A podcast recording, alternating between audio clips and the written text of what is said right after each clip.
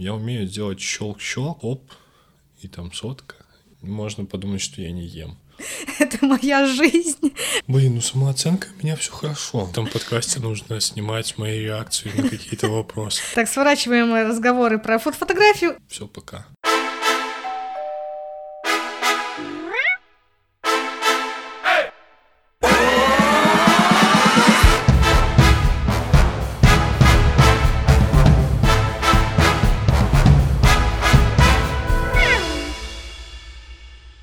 Это подкаст про хобби и увлечения.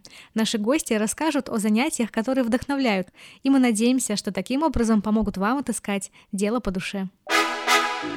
Всем привет, кто с нами сегодня. У нас э, в гостях человек, который может заставить вас безумно проголодаться в одну секунду только по одному взгляду на фотографию, потому что он делает очень вкусные кадры. Это фуд-фотограф Саша Кузьмин. Саша, привет. Привет. Я бы хотела сегодня подсветить вообще для начала тему и направление, что такое фуд-фотография. Это фотография еды в общем каком-то смысле плане.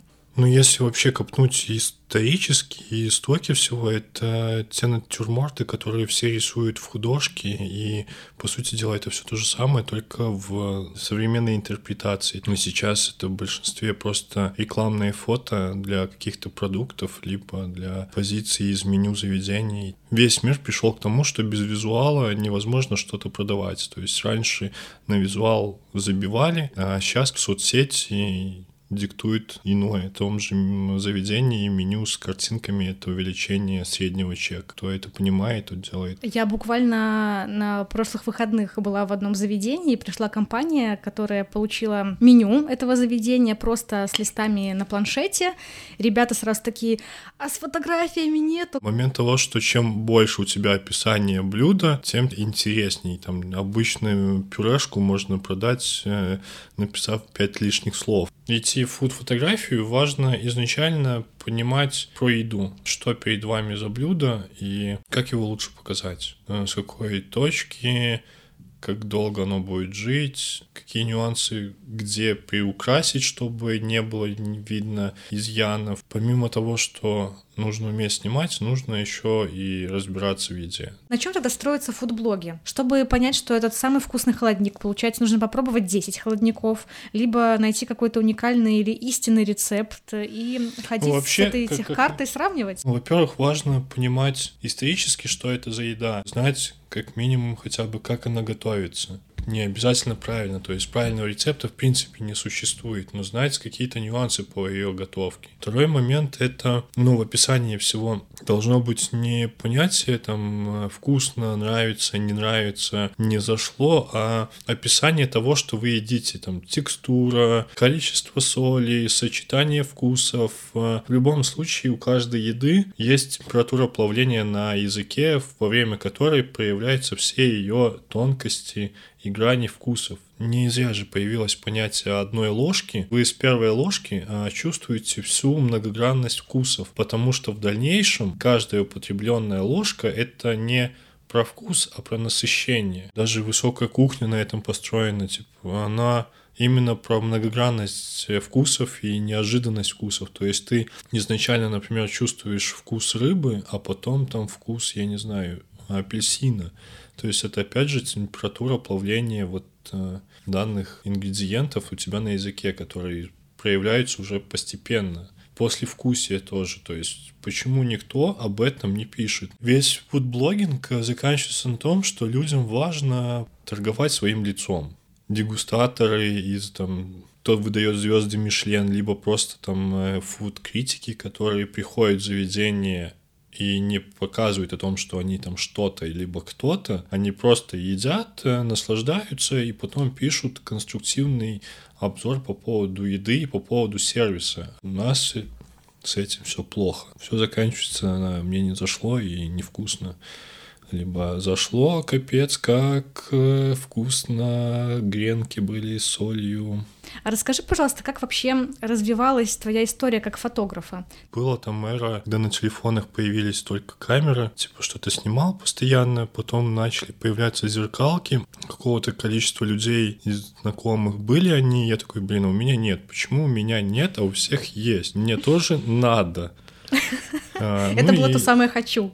Да, это то самое хочу, которое мозг себе поставил, и я не мог жить, пока его не выполнил. Типа я выполнил, и такой, ну что она будет лежать, нужно что-то снимать. Ну, снимал котиков, цветочки, потом людей. По классике это публиковалось в соцсетях, как у всех фотографов это бывает, у всех начали спрашивать, сколько это стоит. Ну и тут появились первые деньги, потом эти деньги начали аккумулироваться, и я ушел просто с основной работы. Наверное, просто в 2013 году, в принципе, было сложно представить себя это как профессию. Сначала там коммерции везде не было, типа я там был четко уверен, что еда это вот мое хобби, а свадьбы это деньги. Еда появилась вообще очень э, случайно, вообще типа я с детства люблю готовить, точнее мне тянет к готовке, мне это было интересно, мне мама всегда рассказывала, показывала, то есть это не было такого типа отстань, не мешай, Типа, если хочешь помочь, на помогай. Ну и это мне было интересно. Потом начал жить один, и как бы либо ты будешь есть постоянный роллтик, либо пельмени, либо ты будешь питаться вкусно. Типа был выбор питаться вкусно, то есть нужно готовить. Ну я и готовил. У меня было две знакомых, которые типа тоже любили э, готовить, у них там в голове родилась идея о том, что нужно создать проект про рецепты. Одна из них э, любила заниматься выпечкой, а вторая любила просто готовить обычную еду. Ну, то есть название сгенерировалось очень быстро, соль и сахар. Каждые выходные, в воскресенье, наверное, собирались. Короче, я начал снимать и понимал, что успех проекта зависит от э, того же самого визуала, без которого никак. Людям важно показать то, что написано в рецепте, э, показать максимально вкусно, чтобы он захотел это готовить. Ну, я снимал и не понимал, почему получается не то, что я хочу. Я начал что-то читать, где-то что-то искать, но на тот момент информации про фуд-фото в рамках СНГ было два человека максимум. Но был тот же самый Pinterest на тот момент. Там были западники, которые это снимали, и уже был какой-то уровень. Ну, я начал там смотреть фотографии, и то есть мое развитие поначалу было насмотр и практика. В течение недели мог что-то смотреть. К выходным я знал, что они будут готовить. Я примерно составлял себе какие-то референсы и пытался это повторить. А в работу фотографа что входит помимо того, чтобы отфотографировать материал, то есть ты берешь всю свою технику, там свое оборудование, освещение, реквизит, которым ты оформляешь, столы,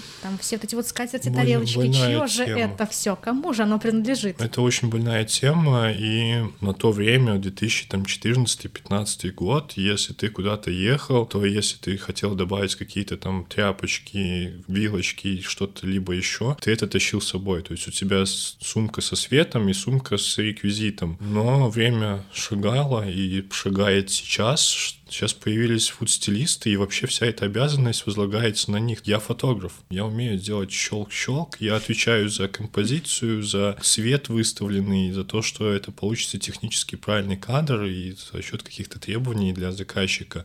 А то, как выглядит само блюдо, это, ну, во-первых, работа повара. Ну, а если это какие-то коммерческие проекты для предприятий, то там без фуд-стилистов не обходится. До того, как фуд-стилисты пришли вообще в твою жизнь и вообще в жизнь этой профессии, ты успел накопить огромное количество полотенчиков, скатерти, вилочек, Ну, ложечек, это- тарелок? Да, это еще начиналось с момента того же соли сахар. Ты же не будешь на одной и той же тарелке показывать разные какие-то блюда, и это скучно. Неделю назад было пять кадров с одной и той же тарелкой, и сейчас, то есть нужно было что-то обновлять. Девочки учились в меди, как бы денег у них на все это не было. Я вкладывал своими, ну и вообще, типа, мне нравилась посуда, и залипал постоянно на этом. Ну, на данный момент там, наверное, полки две, а то и три завалены какими-то тарелками. Они продолжают постоянно а, добавляться, даже учитывая то, что я дома не снимаю. Коммерции столько, что вот если ты находишься дома, то вот все что угодно, но не снимать. Ну, раньше был такой момент, что мне снимать дома было намного комфортнее и удобней, чем снимать где-то на выезде. Стало ровно иначе. Дом — это зона отдыха. Да, это комфорта, такая типа вот зона, где я не хочу думать и не хочу напрягать свой мозг. Поправь меня, если это не так, но мне кажется, не у тебя ли был пост тоже там много лет назад, возможно, путаю,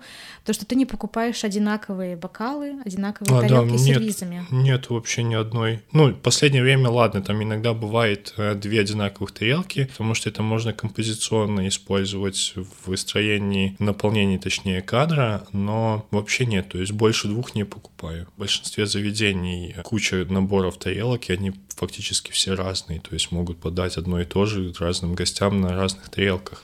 Я просто вспоминаю, как э, я, наверное, вот прочитала тогда много лет назад этот пост, который меня тоже вдохновил э, в чем-то на такой же подход. С тех пор уже на протяжении сколько там лет получается уже, ну как минимум пяти, но, наверное, и больше. У меня тоже вообще нет сервизов, нет одинаковых тарелок, они все разные, наоборот, они прикольно сочетаются все между собой. Ну, посуда, да, это такая неожиданная статья расходов. Это не ожидаешь, что поход в магазин закончится покупкой пяти новых тарелок, и такой, блин, я же за сахаром пошел.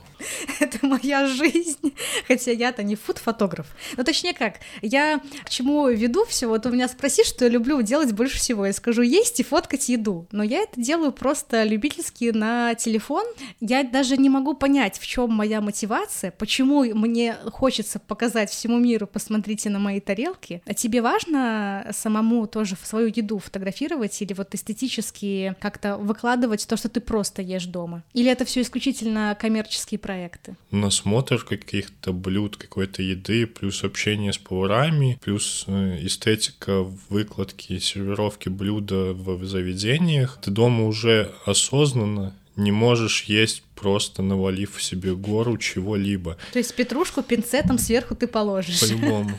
Ну ладно, даже не пинцетом, просто брошу, но оно будет играть. Мне важно, чтобы я еще получил наслаждение от того, что я ем, ну, типа это вкусы и то, как это выглядит. Дома, конечно, я не фоткаю, что ем. Ну, это прям очень под настроение должно быть. Мы не найдем фотографии вот именно твоей еды, которая в моменте вот сделана, приготовлена, и ты там... Нет, ее можно выложил. найти чаще всего в сторис, э, но прям не каждый раз. То есть не каждое свое употребление еды именно дома я фоткаю. Типа, если вот не хочется сфоткать, я сфоткаю. Если нет, то можно подумать, что я не ем. В заведениях, либо еще где-то, типа, не сфоткал, не съел. Даже если не опубликуешь, важно просто сфоткать.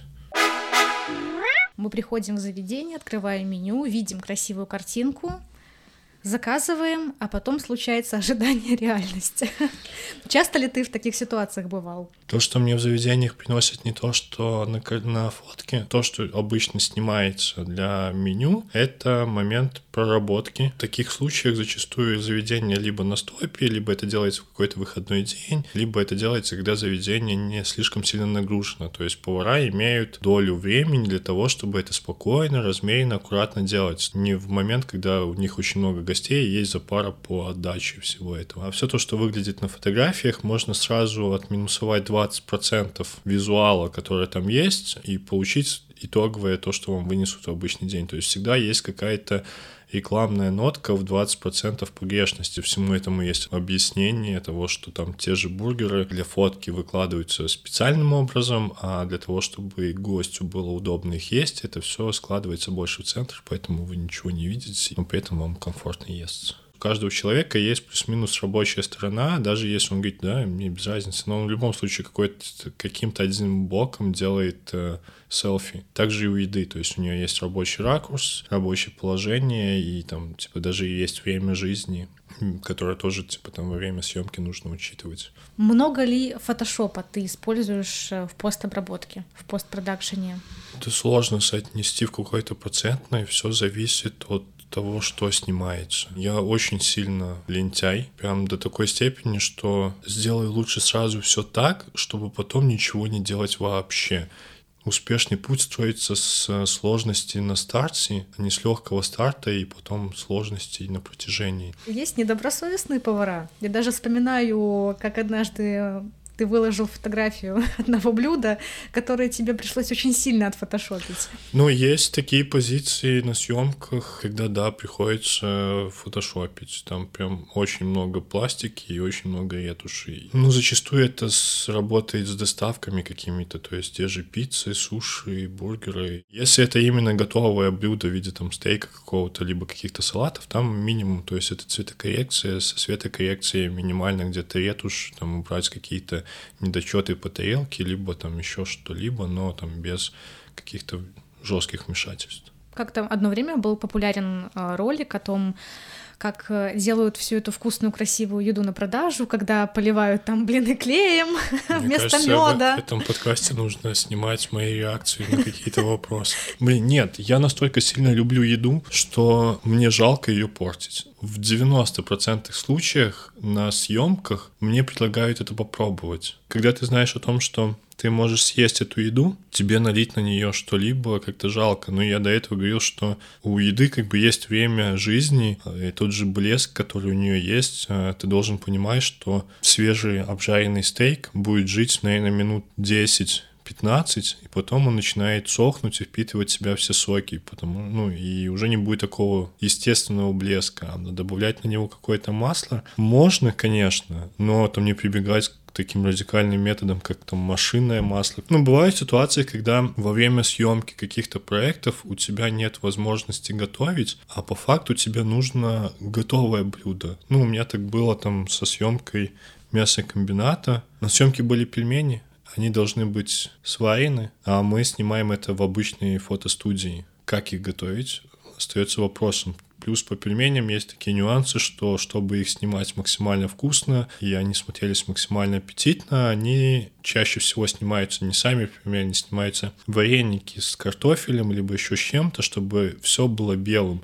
То есть, когда вы варите пельмени, они у вас становятся темными. А на фотках и на всех роликах они почему-то белые. Как так? Белые нарядные. Белые нарядные и аккуратные формы. То есть зачастую это вареники, которые типа не нужно долго варить. Ну и вообще чаще всего их даже не варят. То есть заливаем кипятком на 5 минут. А главное, чтобы схватилось тесто. То есть было не видно, что оно такое мучное, а просто чуть-чуть схватилось от кипятка. Ну и, в принципе, все, оно готово. Но опять же, это в итоге это можно есть. То есть это не, это не машинное масло. А ты вот эти лайфхаки придумываешь сам и чувствуешь, что нужно делать конкретно? Либо есть какие-то секретные мануалы для фуд-фотографов, где там страница 4, пункт 5? Это, да, придумано фактически спонтанно. У тебя есть задача, тебе нужно сделать решение. Хороший пинок э, для того, чтобы развиваться. Но у меня это все еще началось со съемки обуви. Когда ты снимаешь новую коллекцию какой-то обуви, зачастую она проходит происходит где-то за полгода до ее выпуска. То есть, например, зимняя коллекция снимается в августе. По референсам вы должны снимать это на улице. Август, солнце, трава, зимние ботинки. И снегом и не пахнет в августе, Снегом да? как бы даже и не пахнет, э, и даже серостью не пахнет. Ну, то есть ты ломаешь место по локациям, где это снимать, чтобы визуально не бросалось. А еще с обувью есть такой пунктик. Вначале всегда отшивается полупара, то есть один ботинок. Ну, у человека две ноги, и в кадре должно быть два ботинка. Ну и опять же ты начинаешь ломать мозг, а если помимо мозгобойни все-таки поискать какие-то обучающие курсы, ролики, ты что-то смотришь? Либо ты исключительно на опыте развиваешься, либо есть э, все-таки кладезь какая-то знаний, куда можно обратиться. Если, например, в свадебной фотографии я ходил на какие-то мастер-классы, то с едой это постоянный насмотр и постоянные съемки и постоянные эксперименты. То есть, если тебе что-то в голову стрельнуло, какая-то идея, либо ты увидел какую-то картинку, ты ее анализируешь потом по свету, по тому, как это может быть сделано, и нужно это делать сразу. То есть, то, что ты в теории придумал, это 10% успеха. То есть тебе нужна практика. Пока ты это не сделаешь, у тебя ничего не будет в дальнейшем получаться. Вот когда ты это один раз сделал, уже потом будет проще. Ну и вот так я, в принципе, развивался и развиваюсь до сих пор.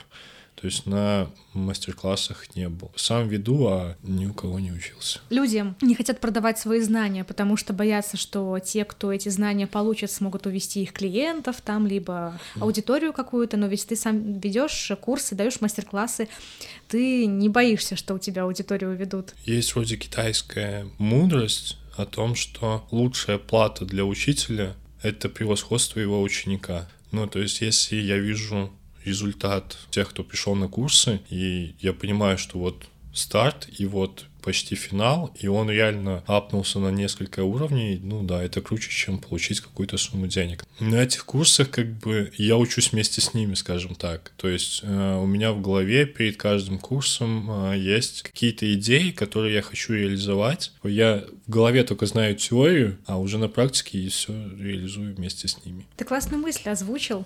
Я работаю в IT-компании, где очень распространено такое понятие, как менторинг. И когда в эту менторинг-программу привлекаются сотрудники, тоже очень много идет э, различных коммуникаций, пиара, почему нужно идти, все собираются на разные сессии, обсуждают это. И пункт того, что если вы идете в менторинг, чтобы получить денежный бонус, то лучше не ходите. Потому что суть и самая главная ценность этого менторинга, что когда ты обучаешь кого-то другого, ты свои знания систематизируешь. Да-да-да, то есть э, для того, чтобы кого-то научить, ты должен это все разложить по полочкам так, чтобы человек, вот, грубо там говоря, от нуля дошел до какого-то уровня, потому что сумбур из головы вряд ли кому-то будет понять. А ты следишь потом за работами своих учеников? Ну, просматриваю, то есть есть там кто-то активный, то есть, опять же, там все эти чаты сохраняются, кто-то пишет, кто-то что-то спрашивает, то есть я всегда открыт и, типа, мне нечего скрывать как бы на курс ходят вообще разные люди. Кто-то там не с целью коммерческих съемок, а кто там кондитер какой-нибудь. Ему важно просто сделать какой-то визуал для своей продукции. Им тяжело и невыгодно заказывать услуги фотографа. Зачастую там какие-то съемки, то, что проходит, это проходит, это съемка какого-то заказа. То есть они сами снимают то, что в дальнейшем будут отдавать. А там дергать фотографа ради одного кадра, это просто будет очень жестко бить по кошельку. Проще, конечно, научиться, чтобы хотя бы там на телефон это быстро снять. Можно ли добиться с телефона такого же эффекта, как с камерой? Ну, понятно, что, наверное, очевидно нет, но все-таки, потому что не фокусное расстояние, то есть не какие-то настройки не позволят объем создать вот тот э, нужный, как Блин, бывает. ну тут момент того, что, наверное, процентов 80 еды, она плоская. Высокая это либо какие-то десерты, либо напитки, и за счет того, что фокус на расстоянии телефона широкий угол, конечно, лучше снимать это все сверху, типа ровно горизонтально напротив стола. Тогда не будет искажений, и это будет смотреться интересно. Но залог успеха съемки на телефон — это свет. Четкий, чистый, естественный свет. А в фуд-фотографии вообще есть какие-то тренды? Потому что, ну, в моде Ой, есть да, тренды. Конечно. Каждый год появляется либо что-то новое, либо всплывает что-то старое. Последний год модно стала съемка в разных плоскостях. Это когда у тебя на задней стенке фактически, на, на заднем фоне что-то типа приклеено, и при этом на столешнице что-то еще стоит. Та же левитация стала модной, хотя такой ушедший. То есть у вас там бургер собирается из разных ингредиентов, и это все показано в кадре. Когда хобби переходит в разряд профессии, творчество отходит на задний план. Да, нет, оно не уходит. То есть оно в любом случае есть. То есть на каждой съемке у меня есть моменты, так называемые мои хотелки. И я в процессе съемки того, что нужно заказчику, я могу сделать несколько кадров, которые будут исключительно для меня. То есть вот у меня в голове есть визуал, который я придумал, и я знаю, что это можно будет сделать. Я это сделаю, но я дам это заказчику как просто типа бонус. Бонус. Я еще хотела спросить тебя, что тебя в целом вдохновляет на творчество. У тебя в шапке профиля прописано блог для вдохновения тут и ссылочка на крутой проект, который ты ведешь. Он появился во времена, когда в Инстаграм не было сохраненок. Но это сейчас ты можешь любую фотографию себе сохранить, там, в любой альбом, и потом найти ее и вспомнить, зачем же тебе это надо было. В то время, типа, единственный вариант был делать скриншоты на телефоне, но это безумно неудобно. У меня появилась гениальная идея сделать паблик, ну, точнее, сделать аккаунт, в который я буду просто публиковать эти фотки. Ну, дабы, чтобы не было вопросов с авторами этих фотографий, э, я отмечал их все честненько, ребята, ваша фотка. Это просто так. И я просто сохранял себе фотографии для вдохновения, для каких-то идей. Вот арт-блог, там же даже и подписчиков приличное количество. Люди как-то сами приходили. Ну, Ты вот, э, таргет а... никакой не запускал? Не, вообще ничего там не делалось. Ну, поначалу вот было там, типа, там пару там, человек каких-то добавилось непонятно откуда. Потом то, что ты отмечаешь авторов, э, авторы в знак благодарности начали там делать репосты себе в сторис, либо также подписываться на этот проект, потому что, ну, контент был годный, и он там годный, ну и все, как бы он там органически каким-то образом начал расти, там, до 10 тысяч долга, а потом хоп, и там сотка, и потом дальше. То есть помимо фуд-фотографа тебя еще можно окрестить э, и, скажем, ну не владельцем аккаунта, а создателем э, комьюнити фуд-фотографов, то есть такое сообщество в итоге создалось, в которое можно забежать, там какую-нибудь фотографию посмотреть, украсть, э, потом отфотографировать также. Выстрелило абсолютно без таргета, без рекламы, то, что ты делал для души и просто складывал Я это делал просто так, ну типа мне нужно были просто эти кадры, чтобы не забыть их. И помимо этого тогда, если вернуться к теме вдохновения, есть еще какие-то места силы, либо какие-то ритуальчики, которые вдохновляют? Либо какой-то вид отдыха. Рыбалка. Время, когда я вообще ни о чем не думаю. Вакуум в голове. Вот я в моменте и занимаюсь только тем, что наслаждаюсь природой, и даже там типа поездка на рыбалку, даже если она безрезультатная, а, ну, наверное, процентов 70 таких поездок, они такие, потому что ловлю на спиннинг, и тут типа не всегда твои скиллы помогают. Нужно еще попасть в места, где есть все-таки хищник. Я чаще всего рыбу отпускаю, потому что мне лень ее чистить. Я знаю, что ну, у тебя всегда было много приключений разных в жизни. Есть у тебя какие-то вот прям самые яркие моменты со съемок? Фокап есть, когда нужно было доснять в одном из заведений Витебска несколько позиций для меню, потому что их не успели приготовить во время основной съемки. Ну, так как это типа знакомые, я соглашаюсь на досъемку там на следующий день за вообще минимальную сумму оплаты. Приезжаю на съемку и разбиваю объектив за полторы тысячи долларов и такой, а, ну, нормально. Это снимал, больно, очень прозвучало. Ну да, ну как бы сам виноват. Просто зацепился ремешком за стул, и он вырвался и разбился об пол. А ты вообще самокритичен к себе? Или ты, когда сделал классный кадр, ты его здраво оцениваешь? Это классный, шикарный кадр, и я собой доволен. Потому что у творческих людей у многих проблемы с самооценкой. Те, кто делают реально классный контент, чаще со стороны не могут оценить, что они делают реально классный контент. И это прям здорово, когда кто-то может э, о себе сказать хорошо и адекватно. Блин, ну самооценка у меня все хорошо. Это я точно знаю. Мне кажется, это даже все знакомые знают, что типа я не болею ни нехваткой внимания со стороны себя. Когда тебе нравится то, что ты сделал какой-то кадр, то есть тебе нравится финальный результат, и ты такой типа, ну все, вот это прям пушка, в этот момент ты перестаешь развиваться, потому что ты не анализируешь, нет предела совершенству. Все то, что ты сделал, можно было сделать явно лучше, и можно было что-то скорректировать. И когда ты видишь, что можно сделать иначе, чтобы это стало лучше, тогда ты растешь. А лучший кадр не тот, который снят, а тот, который ты увидел. Ой, это было из э, фильма какого-то. Это невероятная жизнь Уолтера Митти. Да, да, это да, мой любимый фильм. Да, да, да. Ну, конечно, там Исландия показана, как можно его не любить. Так, сворачиваем разговоры про фотографию. Исландия, да? Подкаст, который резко свернул не туда. В любом случае, все можно свести к путешествиям и еду, и путешествия к еде. Как бы момент того, что я а, любил готовить, люблю готовить, готовлю и еще снимаю это все, был интерес к кухне разных там стран, наций и прочего. И везде, в каждом новом месте я старался попробовать что-то именно национальное. В Исландии это, конечно же, и черная акула. Можно в аптеку сходить купить нашатырный спирт, баночку бахнуть его, и потом просто жить э, двое суток с вкусом нашатыря во рту. Ничем не убиваемый, вообще просто. И там, ну, не надо много, там вот пол сантиметра на пол сантиметра, и все пока. То есть не советуешь? Да я не знаю, как викинги ее ели, на самом деле.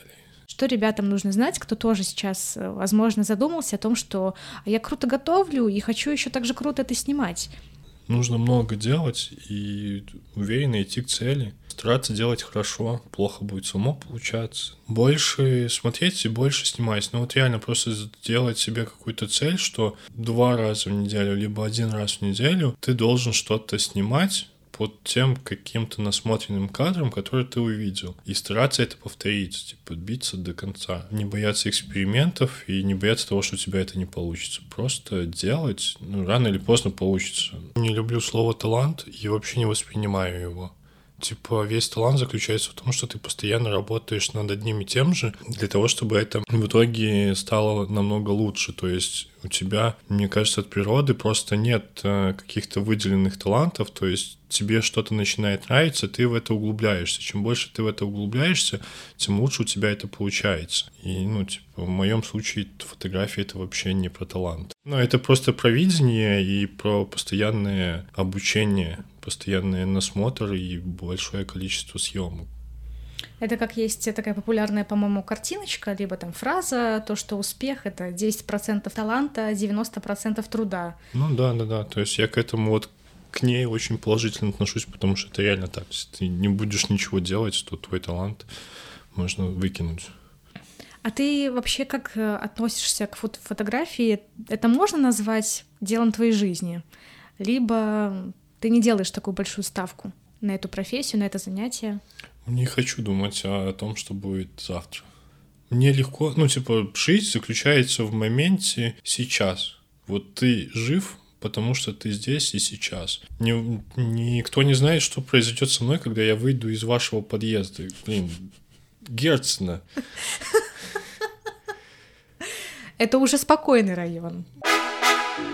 Спасибо большое, Саша, за вкусную беседу, хотя я очень скептически отношусь э, к эпитету «вкусно» не в контексте еды, у некоторых слово триггер, кстати. Спасибо тебе большое, что пришел, рассказал эти моменты, факты, истории, поделился своим опытом. И я думаю, что многие впервые вообще узнали про такую профессию, как э, фуд-фотограф. И, возможно, ты кого-то вдохновил на то, чтобы начать этот э, крутой путь. Рад был побывать на данном мероприятии. Тео, пока-пока. Пока. -пока. пока.